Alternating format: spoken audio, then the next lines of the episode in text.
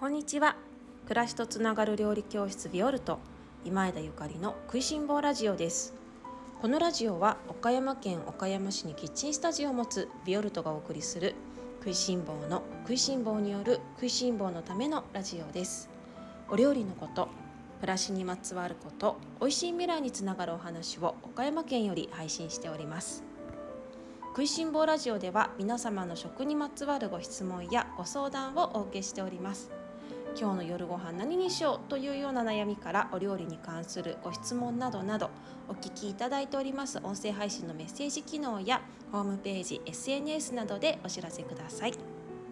皆様おはようございます。今日は3月10日水曜日です。いかがお過ごしですか？本日もレッスン開催日です。ご参加の皆様楽しみにお待ちしております。料理教室ビオルトの3月のレッスンではレモンと葉坂液というテーマで乾物を使ったお料理だとかそれからレモンですね。レモンをふんだんに使ったお料理を多数ご紹介しております。乾物の方は切り干し大根をメインに切り干し大根のサラダとかそれから切り干し大根のカレーなんかを作っています。そしてレモンの方はお菓子ですね。焼き菓子シフォンケーキ。レモンのシフォンケーキとそれからリモンチェッロとレモンのお塩とそのレモンのお塩を使っえっと、お料理ですね。サラダプレートがとても好評です。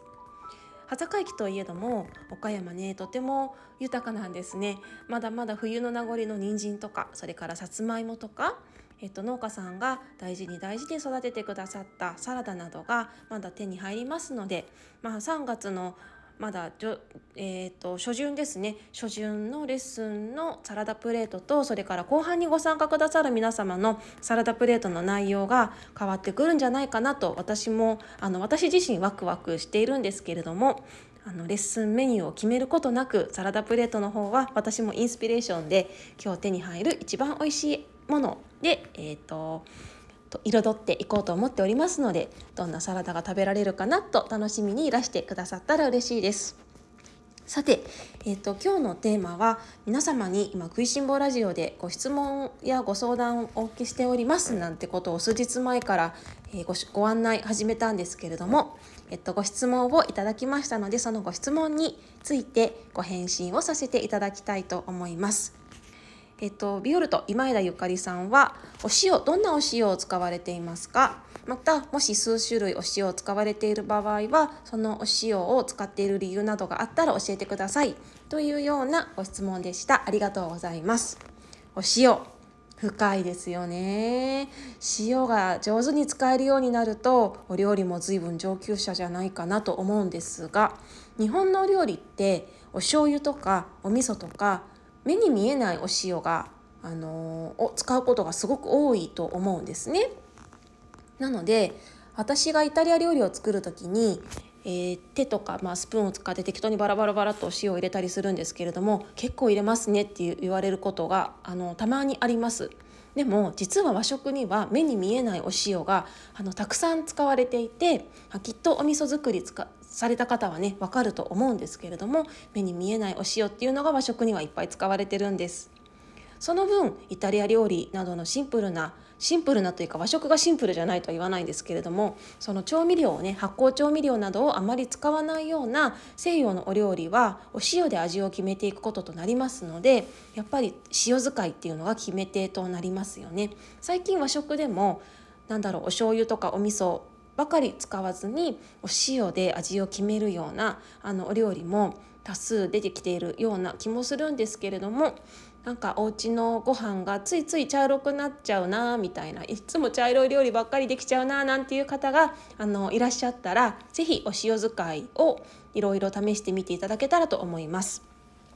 えっと、まずね私はお塩を選ぶ際に以前ラジオでも塩はフィーリングっていうようなあのことをお話しさせていただいたことがあるんですけれどもお塩はフィーリングで選んでいいと思います。美味しいお塩はうん、まだまだたくさんありますなんかまだまだたくさんありますっていう言い方残念なんですけどねあの何と比べているかっていうとねお醤油とかお味噌とかオリーブオイルとかと比べるとお塩はまだまだいいものがたくさんあるっていうことです。まあ、海のその汚染のことはね考えないでっていう話ですけど海の汚染考えるとねなんだかちょっと悲しい気持ちになりますがまあちょっとそこはさておきまだまだ自然塩と呼ばれるものはたくさんありますし、えっと、まあ食塩っていうものが日本にはありますけれどもイタリアにねあの数年前いた時かなそういえばイタリアでは食塩見ないなと思って聞いてみたらイタリアには食塩と呼ばれるようなものはないということでした。自然塩しかない。これちょっと驚きましたね。日本は食塩っていうものが戦後あのあったよね。生成されてミネラルが取り除かれてるお塩。でもイタリアにはありませんでした。全部ミネラルが含まれた自然に作られたものばかりで。あなんかなんで日本の歴史はこうなってるんだろうって思ったことがあるんですけれども、まあ、自然塩を選んでいただけたらあのいいと思います。とはいえ自然塩と呼ばれるものもあのスーパーマーケットやデパート食料品店に行くと本当に山ほどあるので何使おうって悩んじゃうことありますよね。えっと、フィーリングで選ぶのでその日の気分で使ってもらうのももちろん OK だと思うしただいっつも全然違う塩を使っていると自分の感覚とお塩のなんだろう味わいがマッチしないので基本的にはお気に入りの塩をベースとしてベースとしてね楽しくさまざまなお塩をアクセントして使っていくっていうのがおすすめです。ベースのお塩は変えない例えばイタリア料理でスープを作る時なんかに使うお塩はベースのお塩は変えないおにぎり作る時のベースのお塩は変えないなんていう感じですね。あの塩もそれぞれ味わいが全然違いますのでいつも違うお塩を使っていると自分の感覚がちょっとブレてきますね。なので塩使いに慣れてる上級者の方はもうきっとどんなお塩を使ってもバッチリなのかもしれないんですがなんか計量スプーンがないと不安だなっていうような方の場合はお塩はまずしばらくは同じものを一つベースとして使ってあげてあとはその時々で楽しみながらねいろいろなお塩をアクセントとして使っていってあげたらいいと思います。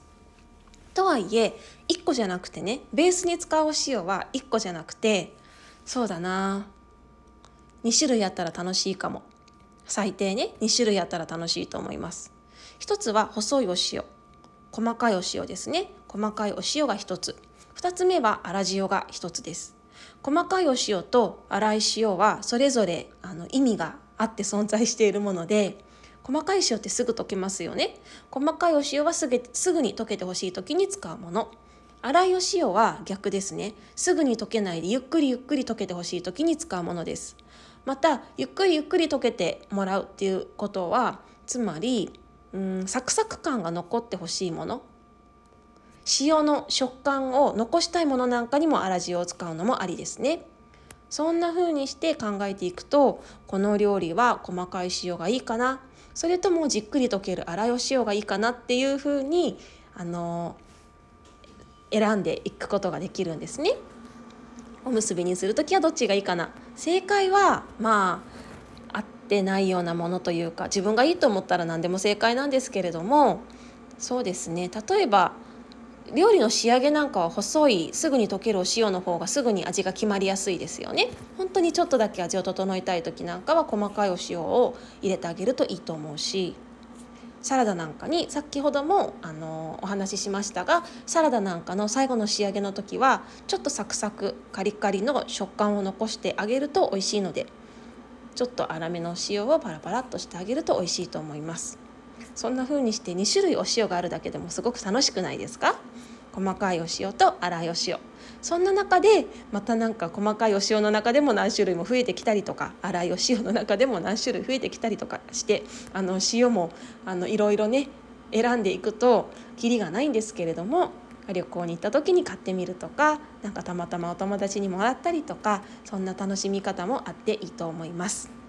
そしてあのもしまだスペースがあるっていう方はねステージ用も買っておくといいと思います。ステージ用 ステージ用って何って思いますけれどもあのまんべんなく使える値段の塩ですね。例えばお魚にお塩を振る時とかあのなんだろうな捨ててしまう塩に使う時とかそれから、えーと、お漬物に使うお塩とかそれからパスタを茹でる時に入れるお塩とか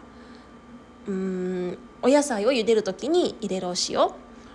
これステジオっていう呼び方はちょっとかわいそうですけれども直接最後の仕上げとかに使うんではなく味の決め手で使うんではなくってざっとお料理調理中に使うようなお塩の場合は少しあの安価な値段のものの方が思い切って使えるのでもったいないなって思いながら使うよりかはダバッと使えるようなお塩が1種類あるといいと思います。なので細いお塩と粗いお塩もしくはプラスしてステジオという 私が言ってますけれどもそう呼ばれるようなちょっと安めの塩も1種類あったらあのいいですね。